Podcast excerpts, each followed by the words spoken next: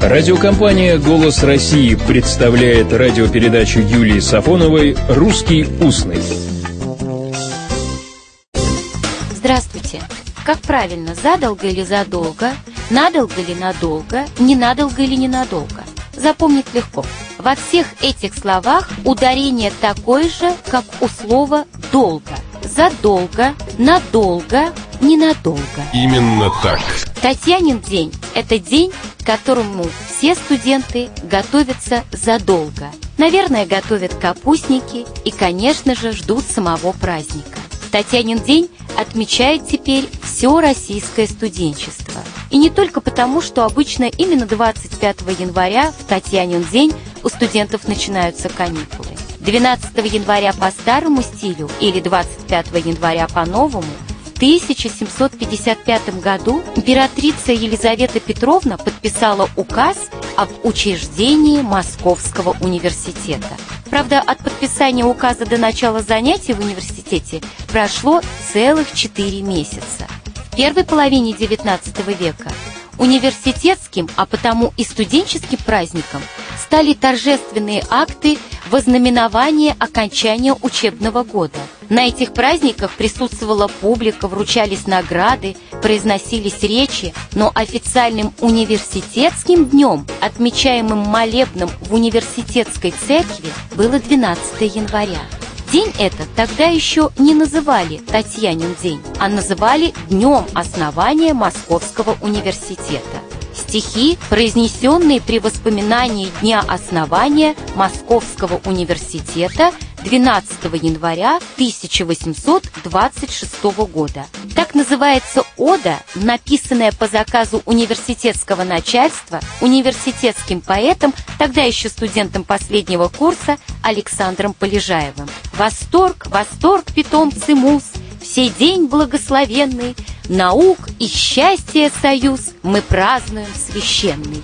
В 60-е и 70-е годы XIX века Татьянин день становится неофициальным студенческим праздником не только учащихся студентов, но и тех, кто окончил университет.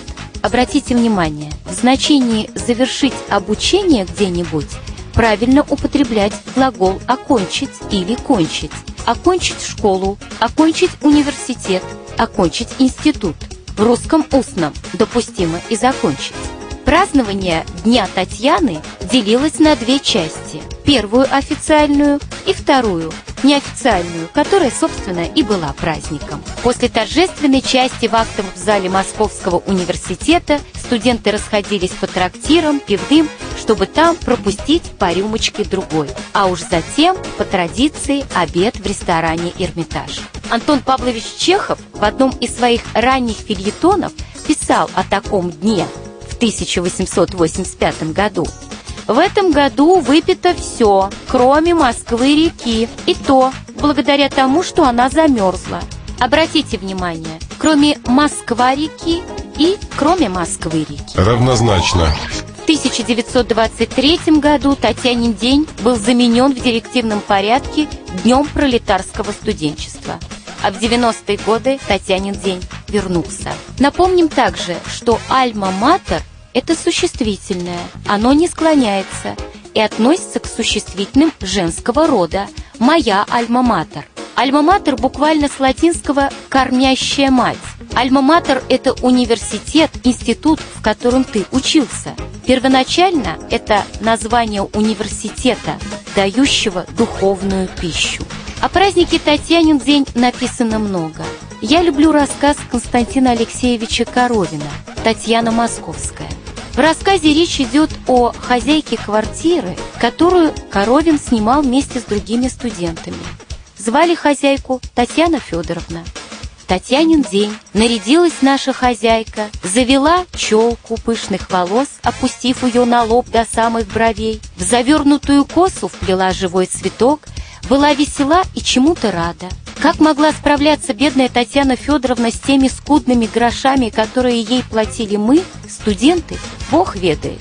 Иногда уносила она что-то в заклад, но старалась не показать этого.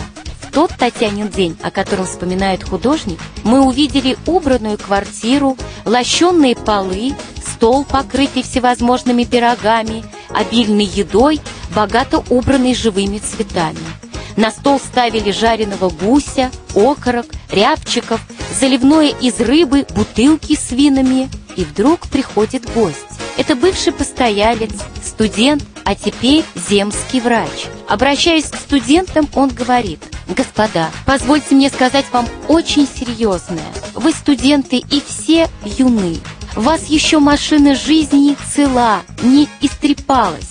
И колеса, зубцы, новы и целы. У вас душа еще светлая.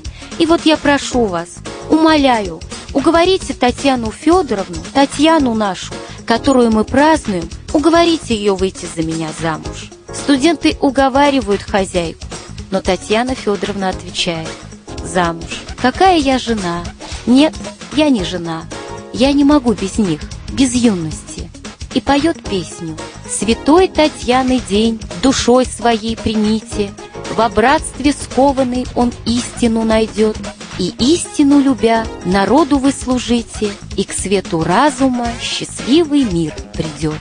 И вы служите свету разума, и помните, Служить бы рад, прислуживаться тошно. Всего доброго, добрых слов и добрых встреч.